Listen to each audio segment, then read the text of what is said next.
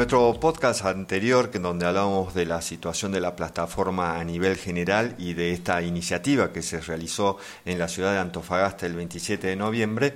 eh, Íbamos hablando sobre la importancia que tienen las plataformas en el transporte, en la conexión, digamos, de lo que es eh, la empresa con sus proveedores, con sus clientes y cómo tenemos una zona de desarrollo sumamente importante en lo que es el no NEA, donde alrededor del trópico de Capricornio, el corredor bioceánico de los puertos de Santos, de San Pablo, del estado de San Pablo en Brasil, con los puertos del norte de Chile. Para que comprendamos, estamos hablando cuando hablamos de NOA INEA, de una región de 8.591.000 habitantes, de 800.000 kilómetros cuadrados y en cuestión de distancia, desde Puerto Iguazú, allí en la provincia de Misiones, con Antofagasta, estamos teniendo 1.740 kilómetros y desde lo que es Puerto Iguazú con el puerto de Santos, otros 1.056 kilómetros, es decir, algo así como 2.800 eh, kilómetros en una conexión directa por carretera desde el puerto de Santos al sur de Brasil con el puerto de Antofagasta en el norte de Chile. Si hablamos de lo que sería la conexión del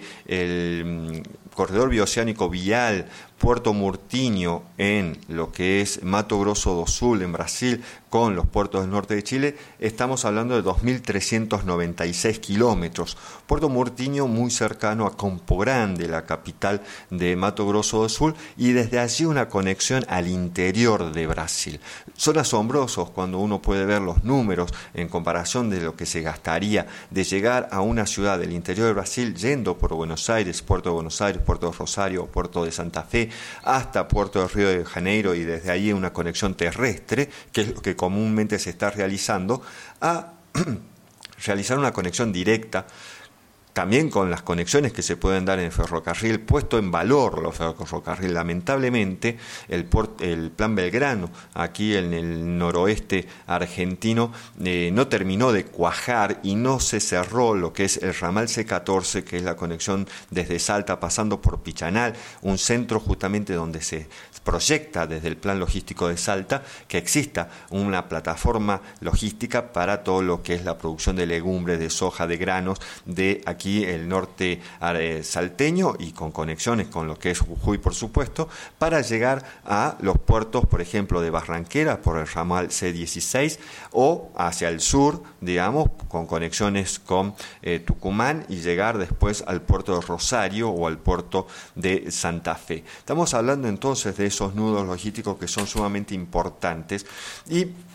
hay muchas iniciativas en el NOA. Aquí en Salta ya se está trabajando, ya se está construyendo y falta muy poco en realidad para que se termine la plataforma logística de General Güemes, allí en el medio, entre lo que es la zona franca Güemes y lo que es eh, el Parque Industrial de Güemes y la ciudad de Güemes. En la provincia de Jujuy ya eh, se han licitado y se está comenzando a trabajar sobre la zona franca industrial de Perico y la zona franca de la Quiaca. Para que estos sean importantes, en realidad es necesaria la modificación de la ley de zonas francas que permita que lo que se produzca en la zona franca pueda ser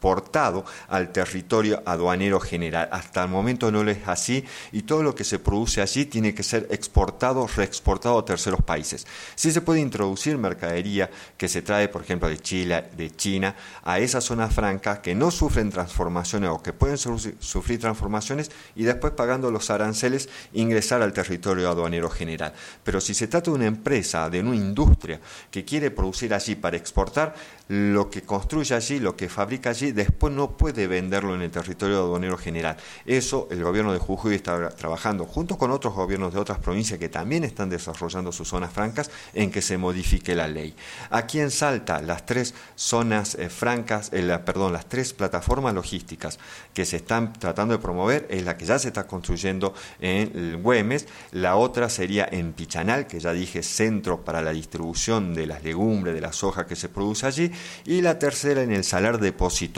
sumamente importante para la conexión con la Ruta 51, paso de Sico y salida a Chile, o con el ferrocarril ramal C14, paso de Socompa hacia Chile, porque ya en este momento se ha invertido la carga y son mucho más los camiones que están llegando a Salta, a Jujuy, por los proyectos mineros y los parques solares de Jujuy que respecto a la mercadería que está saliendo del NOA y del NEA hacia Chile. Muy importante difundir esto porque ahora se está abaratando ese costo y los puertos chilenos están esperando las cargas del NOA y del NEA. Muchas gracias.